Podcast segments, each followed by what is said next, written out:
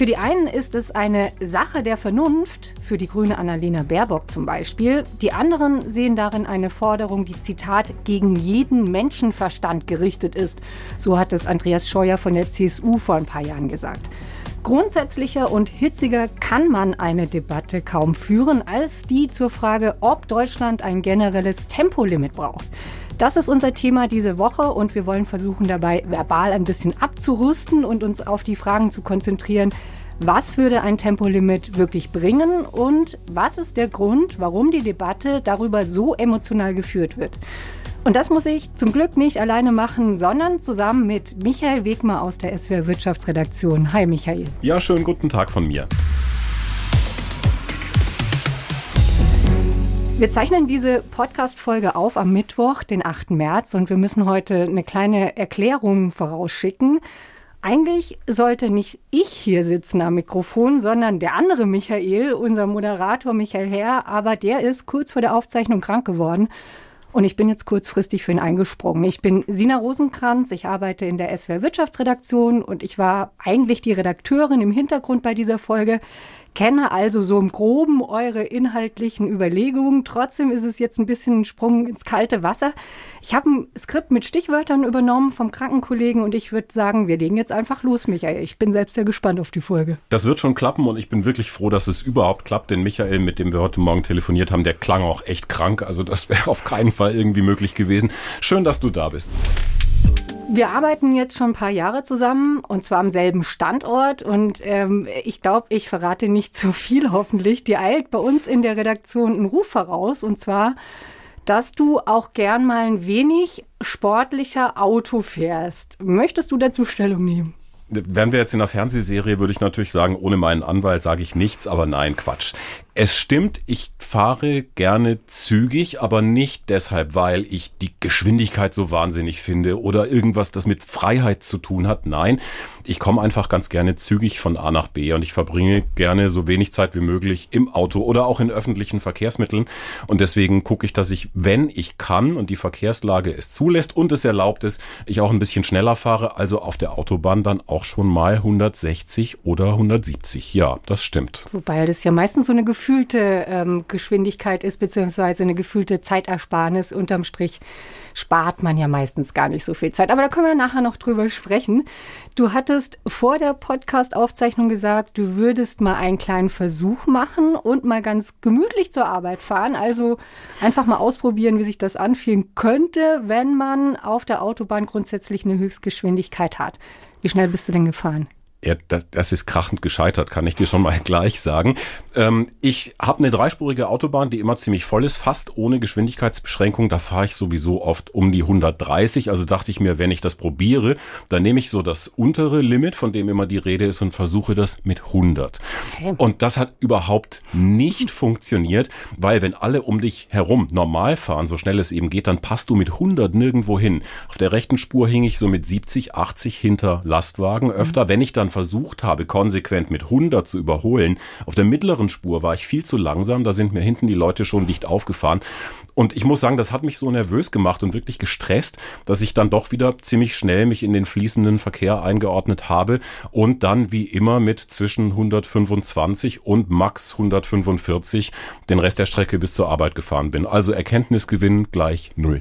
Das heißt, fühlt sich komisch an, wenn sich nicht wirklich alle dran halten. Das stimmt und ich muss so und wirklich subjektiv und ganz persönlich sagen, ich fand die 100 auch richtig langsam, aber das liegt natürlich daran, dass um dich herum die meisten dann doch schneller fahren. Also wie gesagt, für die Frage Tempolimit ja, nein, hat dieser Versuch mal nichts gebracht. Okay, dann würde ich sagen, fangen wir mal an, die Fakten zu sortieren. Da brauchen wir natürlich erstmal eine Definition. Über was reden wir hier eigentlich beim Tempolimit? Und das hat Spaß gemacht. Ich habe es nämlich einfach im Lexikon nachgeschlagen und so eine Definition, die klingt dann wirklich einfach super. Tempolimit, Doppelpunkt, eine mindestens für einen längeren Zeitraum andauernd verfügte Vorschrift zur Begrenzung der mit einem Kraftfahrzeug auf Straßen zu fahrenden höchsten Geschwindigkeit. Jetzt wissen wir es. Ja, noch nicht so ganz. Welche Geschwindigkeit und welche Art von Straßen? Um was geht es da in der Regel? Also in meiner Wahrnehmung geht's doch meistens um Tempo 130 auf Autobahnen. Das ist so die klassische Definition von Tempolimit, auch wenn du mit Leuten redest. Das war so jahrzehntelang in der Diskussion. Inzwischen gibt's auch weitergehende Forderungen von einigen Umweltschutzorganisationen zum Beispiel. Die haben so eine Formel zusammengefasst, die nennt sich dann 180-30, also okay. 100 auf Autobahnen, 80 außerorts auf den sogenannten Landstraßen und 30 dann innerorts. Aber wie gesagt, in der Diskussion ist doch meistens das 130 auf Autobahnen und die drei Hauptziele, um die es immer geht, weniger Schadstoffausstoß, weniger Spritverbrauch und weniger Unfälle und damit auch weniger Verkehrstote. Besonders umstritten ist eben diese Höchstgeschwindigkeit auf der Autobahn, denn sowas gibt's in Deutschland ja nicht. Wir haben ja dieses tolle Schild, weiße 130 auf blauem Grund, sieht man, wenn man über die Grenze nach Deutschland fährt, bedeutet Richtgeschwindigkeit 130, nicht Höchstgeschwindigkeit. Ist auch deshalb wichtig, weil ich glaube, alle Nachbarländer das anders handhaben, oder? Definitiv. Alle Länder, die eine gemeinsame Grenze mit Deutschland haben, Österreich, Tschechien, Niederlande, Polen, Frankreich, Schweiz, Belgien, Luxemburg, Dänemark, alle haben ein Tempolimit. Auf Autobahnen pendelt das zwischen 100 und 40. Am niedrigsten in Niederlande mit 100 und am höchsten in Polen. Das sind die 140. Bei Schnellstraßen liegt das zwischen 80 und 120 und ansonsten außerorts zwischen 80 und 100. Und wir haben in Deutschland etwa 13.000 Kilometer Autobahn und noch 9.000 davon sind eben bei uns komplett ohne Geschwindigkeitsbegrenzung. Und es gibt in Europa sowieso überhaupt nur einen einzigen Fleck ganz ohne ohne Tempobeschränkung. Der, der, ist aber zu vernachlässigen, finde ich. Das ist die Isle of Man, eine Insel in der irischen See. Ich war noch nie dort, aber ich habe mir sagen lassen, da sind die Straßen meistens eh so eng, dass man sowieso kaum schneller als 30 fahren kann. Warte mal, Isle of Man, da hat mir der Kollege hier einen fetten Vermerk im Skript gemacht mit Ausrufezeichen berühmt-berüchtigtes Motorradrennen über die Insel. Heizen scheint da als irgendwie doch möglich zu sein. Ja, das hat er mir im Vorfeld dann auch immer unter die Nase gerieben, aber ich weiß auch, dass eben bei diesem Motorradrennen, das gilt als das gefährlichste der Welt überhaupt. Da kann man schon rasen, aber da sterben auch wahnsinnig viele dieser Motorradfahrer. Also das ist dann ein denkbar schlechtes Beispiel dafür, also dass man auch auf der Isle of Man schnell fahren kann, finde ich. Zurück zum Thema. Die großen Länder in Europa und darüber hinaus, die haben alle ein Tempolimit.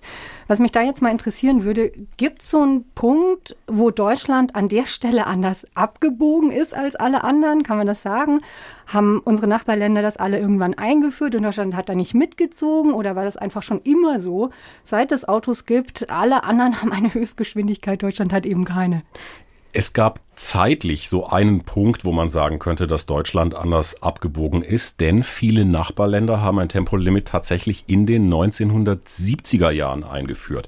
Österreich seit 1974 flächendeckend, die Schweiz dann 76, auch die Niederlande 74, aber die hatten immer ganz unterschiedliche Begründungen. Also das war nicht nur wegen dieser Ölkrise der 1970er, sondern die Niederlande haben damals einfach gesagt, wir wollen Verkehrstote reduzieren. Und in dieser Zeit gab es damals tatsächlich ja auch in Deutschland dann ein Tempolimit per Gesetz 73 wegen Ölkrise und Spritknappheit. Das war auch die Zeit, die Älteren unter uns werden sich erinnern, der autofreien Sonntage. Und da sollte bestimmt werden Tempo 100 auf Autobahnen. Aber kurz danach hat sich dann die Lage am Ölmarkt entspannt und dieses mhm. Tempolimit ist wieder weggefallen. Von da stammt auch dieses legendäre Zitat des ADAC, der damals gefordert hat in der Diskussion, freie Fahrt für freie freie Bürger. Also ich muss einfach sagen, da ist bei uns immer schon die Autolobby einfach stärker mhm. gewesen mhm. als in vielen anderen Ländern. Und deswegen wird das bei uns seitdem diskutiert, aber offenbar nicht umgesetzt. Finde ich total interessant. Also, dass Deutschland da als einziges Land die Rolle rückwärts gemacht hat. Und damit hat die Diskussion ja nicht aufgehört. Im Gegenteil, ich habe, um euch zu unterstützen, eigentlich als Redakteurin noch in der Rolle bei dieser Folge mal in unser Hörfunkarchiv geschaut und es hat mich eigentlich fast erschlagen, wie viele Bundestags- und Landtagsdebatten es da gibt, Umfragen, Kommentare seit den 70ern und vor allem dann auch noch mal in den 80ern. Und die Rollenverteilung bei den Parteien, die war eigentlich schon immer gleich. Ich habe euch ähm, mal eine kleine Collage oder ich habe uns eine kleine Collage zusammengeschnitten und alle Hörerinnen und Hörer können ja mal versuchen zu erraten, welche Partei da welche Position vertritt. Eine allgemeine Geschwindigkeitsbeschränkung wäre für den Umweltschutz nach unserer Auffassung sogar nachteilig. Im Jahr 1986 hat es fast 9000 Verkehrstote auf bundesdeutschen Straßen gegeben. Das, meine Damen und Herren, ist Gewalt. Und zwar menschenverachtende Gewalt gegen Personen. Sie kriegen doch nicht einen Toten weniger, wenn Sie ein Verkehrsschild hinstellen mit Tempolimit. Ich meine, wir müssen schnellstens wieder weg von dieser Raserei, von diesen Treibjagden auf unseren Straßen, die ein Ergebnis der sogenannten geistig-moralischen Wende sind. Ja, da hört man einfach ganz gut, dass auch schon damals eine Menge mhm. Feuer in dieser Debatte war. Und das stützt so ein bisschen meine These dieses ganzen Podcasts heute. Wir diskutieren dieses Thema seit wirklich 50 Jahren, habe ich ja gerade gesagt, so Mitte der 70er. Und es sind im Prinzip bis heute immer die gleichen Argumente, mhm. die man noch hört. Okay, Michael, dann würde ich sagen, steigen wir noch mal tiefer in die Materie ein. Was bringt ein Tempolimit wirklich? Eine ziemlich klare Frage, würde man denken, aber da findet man leider sehr viele verschiedene Antworten zu, wenn ich dich richtig verstanden habe, als wir den Podcast vorbereitet haben. Ist es ein bisschen davon abhängig, wen man fragt, oder? Ja, ein bisschen ist gut. Ich würde sogar sagen, sehr stark ist es davon abhängig. Also wie gut diese Ziele erreicht würden, die ich vorhin genannt habe, das hängt in meinen Augen wirklich davon ab, welche Studie du hernimmst und auch ein Stück weit, wer dir in Auftrag gegeben hat. Die Ergebnisse unterscheiden sich wirklich zum Teil sehr stark. Und um das ein bisschen exemplarisch zu machen, wie chaotisch diese Diskussion auch ist. Es gibt sogar Studien vom selben Institut innerhalb eines kurzen Zeitraums mit unterschiedlichen Ergebnissen. 2020 hat das Umweltbundesamt UBA eine Untersuchung veröffentlicht. Mhm. Äh, dieses Umweltbundesamt, das untersteht dem Bundesumweltministerium, also da ist es wie immer wichtig beim Thema Tempolimit, finde ich, dann genau zu wissen, wo eine Studie herkommt. Damals? Wo, wobei ich jetzt nicht grundsätzlich unterstellen würde, jede Studie, die von einer nachgeordneten Behörde kommt, immer eine politische Schlagseite haben muss. Also nur, weil an der Spitze des Ministeriums jemand sitzt, der oder die ein Parteibuch hat, denke ich. Nein, ich glaube auch nicht, dass das das primäre Ziel ist, da wirklich politisch zu agieren. Aber ich stelle schon fest, sagen wir, ich finde, dann ist es noch persönlicher, dass viele dieser Studien relativ klar politisch beeinflusst sind. Okay. Und so ist es eben auch bei diesen beiden vom Umweltbundesamt. Damals, 2020, mhm. war Umweltministerin Schulze von der SPD in einer großen Koalition. Und das Ergebnis dieser Studie, das war so mittel, was Einsparpotenziale angeht, also kein Riesending. Und so ist diese Studie damals auch aufgenommen worden medial. Ich sage das jetzt schon mal, da kommen wir später sicher noch drauf zurück. Die Ergebnisse von dieser Studie, die halte ich für relativ solide. So, okay. und jetzt, drei Jahre später, also quasi vor ein paar Tagen, bringt dasselbe Umweltbundesamt unter einer neuen Bundesregierung und einer grünen Chefin dieses Amtes eine neue Studie zum Tempolimit raus. Und da tauchen plötzlich ganz andere Ergebnisse auf mit viel größeren Einsparpotenzialen, ja. vor allem bei CO2. Insgesamt bis zu acht Millionen Tonnen könnten in dieser Studie durch ein Tempolimit eingespart werden. Und das wäre wirklich viel mehr als in der ersten Studie. Ja, ist schon sehr merkwürdig. Eine Behörde, die zu einem Thema zwei Studien auflegt innerhalb von so kurzer Zeit. Ja, und ich habe es eben angedeutet, das Politische dahinter, diese zweite Studie, die hatte aus meiner Sicht schon vielleicht so ein bisschen das Ziel, die FDP in dieser Ampelkoalition zu bewegen, Richtung Tempolimit, denn in der Ampelkoalition ist ja eben die FDP dagegen. Das hat jetzt aber um es höflich zu sagen, nicht geklappt. Es ist sogar eher nach hinten losgegangen, denn diese neue Studie, die fliegt dem Umweltbundesamt hm. gerade wirklich um die Ohren. Viele Wissenschaftler haben sich die angeschaut und gesagt, da ist aus ihrer Sicht erstmal die Datenbasis nicht in Ordnung. Zum Beispiel hat das Amt Daten des Navigationsdienstleisters TomTom genutzt. Die sind aber erstens ein paar Jahre alt und sie decken nur 15 Prozent des deutschen Verkehrs auf Autobahnen ab. Es fuhren bei dieser Studie plötzlich ganz viele Autos zwischen 80 und 90 mhm. kmh. Das ist auf Autobahnen jetzt schon relativ langsam. Also entweder gab es da viele Baustellen oder, und das kann auch das Umweltbundesamt nicht ausschließen, es sind tatsächlich auch Lastwagen mit erfasst worden, was natürlich keinen Sinn macht. Mhm. Und es gibt auch noch andere Daten, die wirklich sehr stark abweichen von Ergebnis von anderen Studien. Aber damit ist die Geschichte eben auch noch nicht zu oh Ende, Gott. denn die FDP, die ja eben definitiv kein Tempolimit will, die hat dann wieder danach ein Gegengutachten in Auftrag gegeben. Meine Güte. Spätestens da wird es dann doch wieder zum Politikum. Ja, und dieses FDP-Ergebnis, das ist völlig überraschend. Also ruft deine Freunde alle zusammen. Ein Tempolimit bringt viel weniger CO2-Ersparnis als in dieser neuen Studie vom Umweltbundesamt behauptet. Herzlich willkommen in der deutschen Diskussion oh, zum ja. Tempolimit. Die FDP hat ihre sogenannte Kurzstudie mit diesem Ergebnis in der Bild am Sonntag veröffentlicht. Kurzer Einschub ist vergangene Woche passiert und war für uns eben auch mit der Grund zu sagen, wir müssen das Thema mal aufgreifen in diesem Podcast. Genau, und du kannst es dir denken, auch an dieser Studie gab es dann heftige Kritik, unter anderem, weil die beiden Autoren fachfremd seien. Stefan Ramstorff, das ist ein deutscher Klimaforscher, einer der weltweit führenden Ozeanforscher und gilt als einer der meist zitierten Wissenschaftler überhaupt für sein Fachgebiet. Und er hat gleich getwittert und hat das FDP-Gutachten einen, Zitat, haarsträubenden Klimaskeptiker Quatsch genannt. Ah, okay, das heißt jetzt, wir haben jetzt drei, ich nenne es mal Untersuchungen aus den vergangenen Jahren zum Thema, die zu unterschiedlichen Ergebnissen kommen. Was machen wir jetzt draus? Wem kann man da vertrauen? Ich habe es vorhin schon kurz angedeutet, als, als Einschub die erste Untersuchung vom Umweltbundesamt, die von 2020, die halte ich und jetzt nicht nur ich für zitierfähig. Also die Zahlen, die da drin stehen, die haben bei der Veröffentlichung viele Faktenchecks von Medienkolleginnen und Kollegen durchlaufen. Die sind auch alle nochmal rausgeholt worden Anfang des Ukraine-Krieges, als eben die Frage so dringend war, wie können wir energetisch unabhängiger von Russland werden? Was können wir da sparen? Mhm. Und ich habe mir zum Beispiel selbst die Datenbasis von dieser Studie angeschaut. Das waren damals bundesweit 60 lizenzierte und offizielle Messstellen der Bundesanstalt für Straßenwesen und die haben Tages- und Wochen- und Monatsdaten für alle Autobahnen ohne Geschwindigkeitsbeschränkung geliefert. Das ist jetzt auch nicht die mhm. Tempolimit-Bibel. Ja, die Daten waren zum Beispiel auch schon wieder relativ alt bei der Veröffentlichung, aber ich finde, da ist einiges richtig gemacht worden und mhm. deshalb die beiden nachfolgenden Untersuchungen, die hinterlassen für mich zu viele Fragezeichen, die würde ich an dieser Stelle jetzt einfach mal abhaken packen.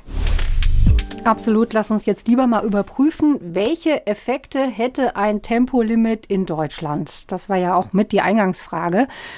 Fangen wir, weil es in unserem Podcast näher liegt, mal mit dem Thema Energiesicherheit an. Wie viel Sprit können wir denn dadurch einsparen?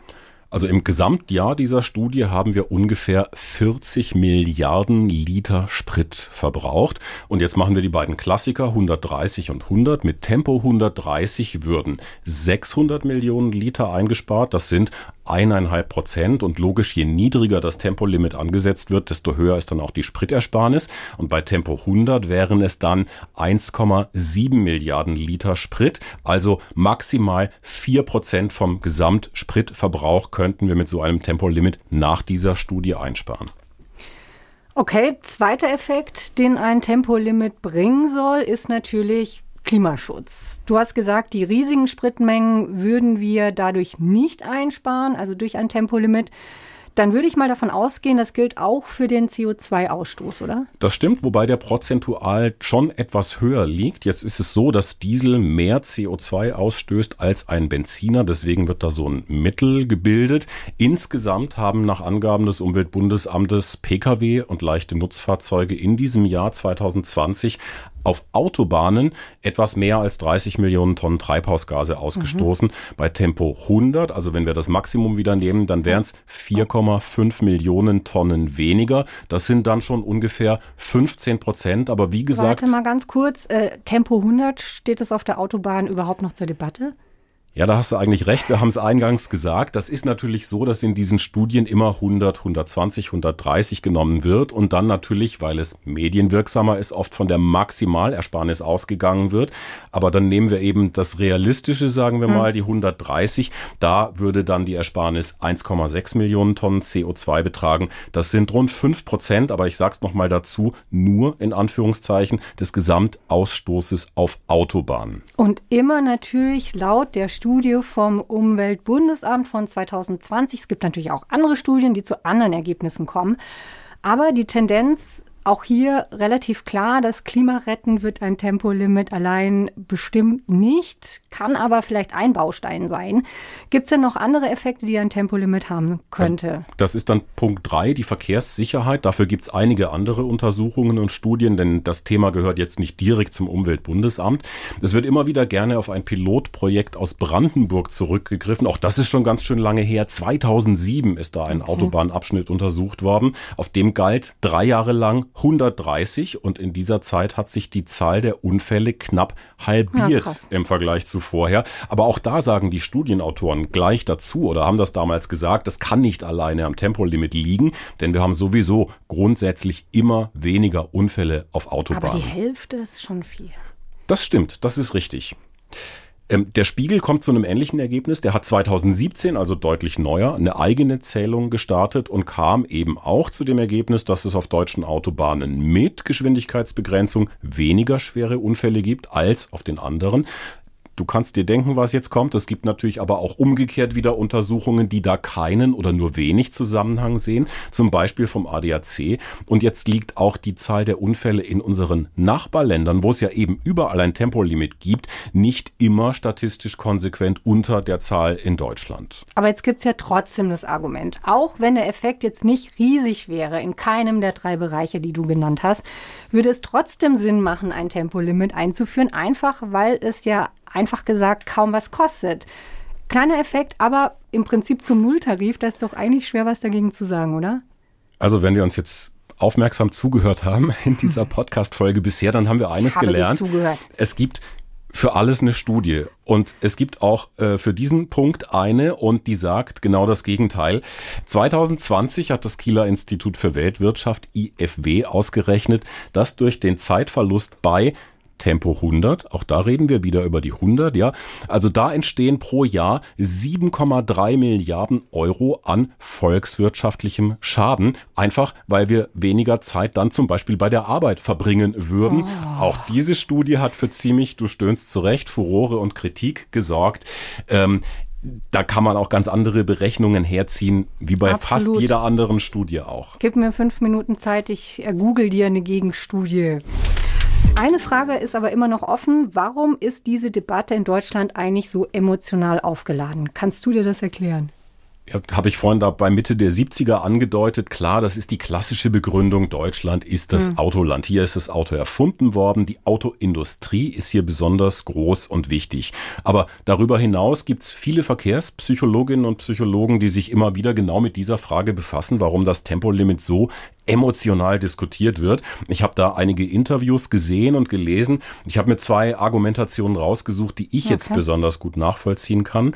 Die erste, im Autoverkehr ist ja in Deutschland eigentlich wirklich alles geregelt, bis auf den letzten Zentimeter. Mhm. Wo darf mhm. ich was und mit wie viel Abstand zum Schild und in welche Richtung parken, am Bordstein und so weiter und so fort. Und deshalb ist uns offenbar, ich sage jetzt mal uns, dieses letzte bisschen Freiheit, ganz pathetisch, auf manchen Autobahnen dann schnell fahren zu dürfen, besonders viel wert in der mhm. Diskussion.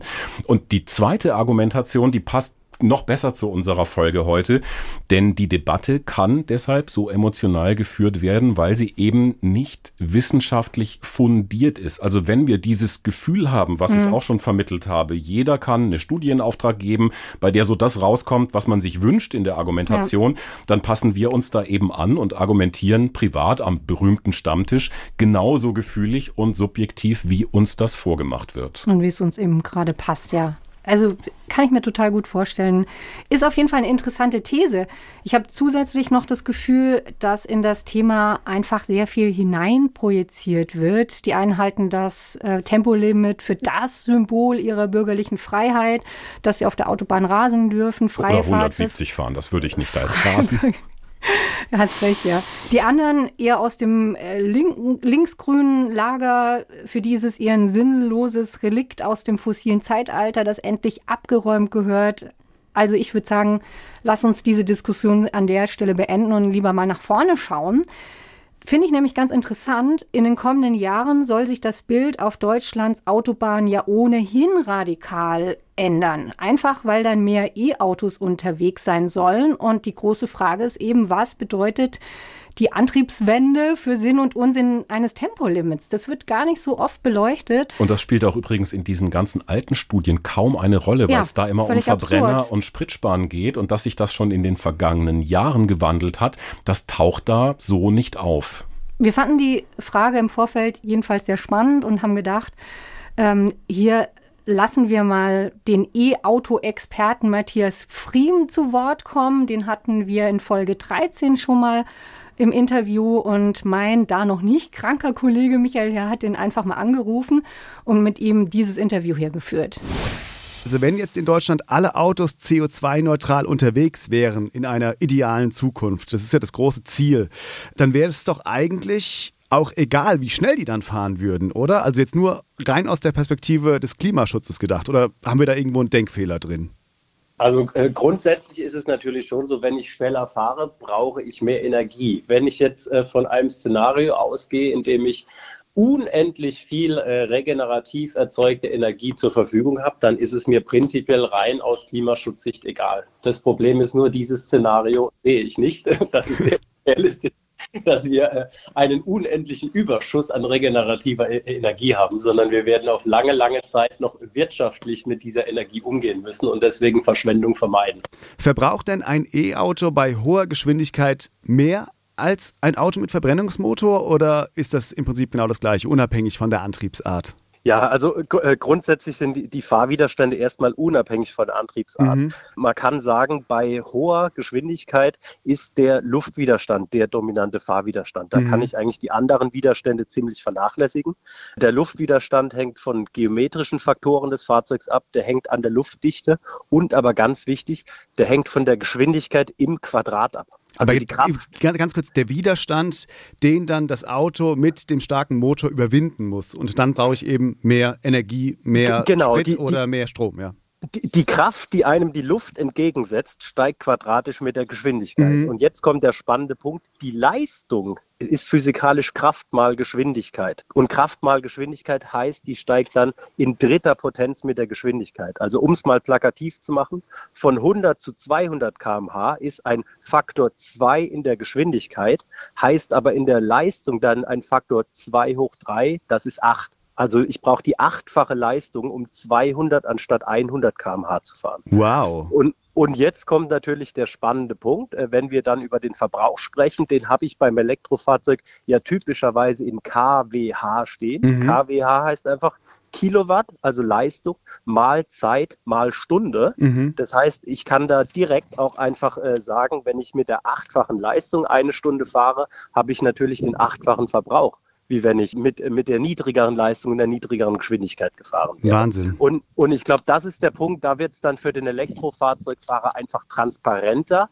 wie viel mehr Energie die schnelle Fahrt braucht und gleichzeitig mit der eher beschränkten Reichweite durch die Batterie äh, denke ich, dass dann auch einfach ein bisschen ein informierteres Wählen einer niedrigeren Geschwindigkeit zugunsten des geringeren Verbrauchs stattfinden könnte.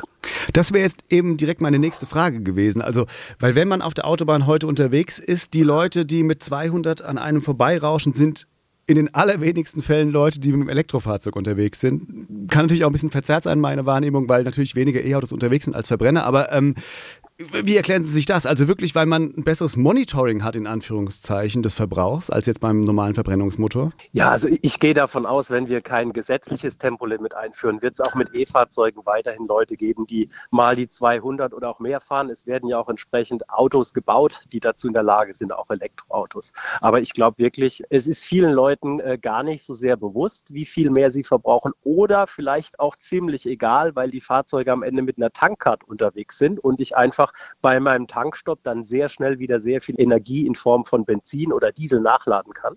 Wenn ich daraus einen Ladestopp mache, der aber ein bisschen länger dauert, dann ist es vielleicht doch entscheidungsrelevanter für die Person, selbst wenn sie nicht die Kosten des Kraftstoffs tragen muss. Also das heißt, es ist als E-Autofahrer fast irrational, schnell zu fahren, sehr schnell zu rasen, weil die Zeit, die ich gewinne auf der Autobahn, verliere ich dann an der Stromzapfsäule, weil das Laden einfach immer noch länger dauert, als jetzt äh, sich, keine Ahnung, 50 Liter Diesel nachzuschießen, ja? Genau, da, da könnte man jetzt natürlich spannende Optimierungsrechnungen aufmachen, mit welcher Schnellladefähigkeit ich welche Geschwindigkeit dann wieder einpendeln würde.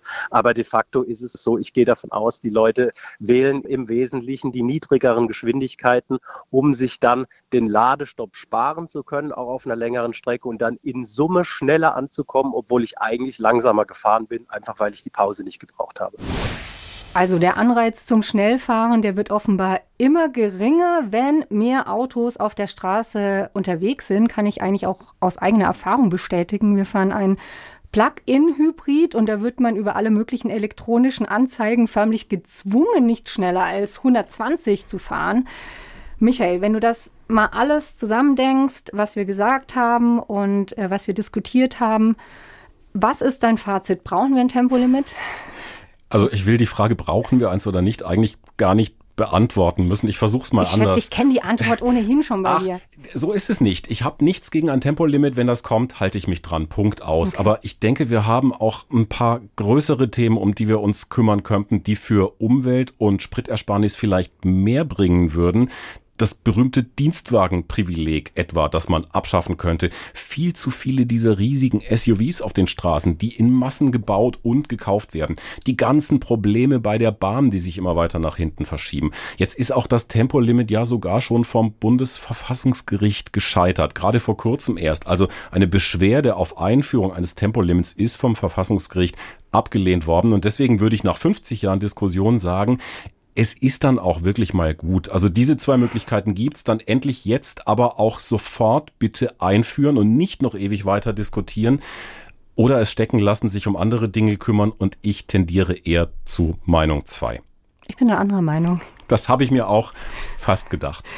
Ich denke, wirklich im Vergleich zu den allermeisten anderen Maßnahmen ist ein Tempolimit relativ günstig zu haben. Pfeif auf die Studie, die du vorhin genannt hast. Die langfristigen Folgen sind viel schlimmer, Stichwort Klimawandel.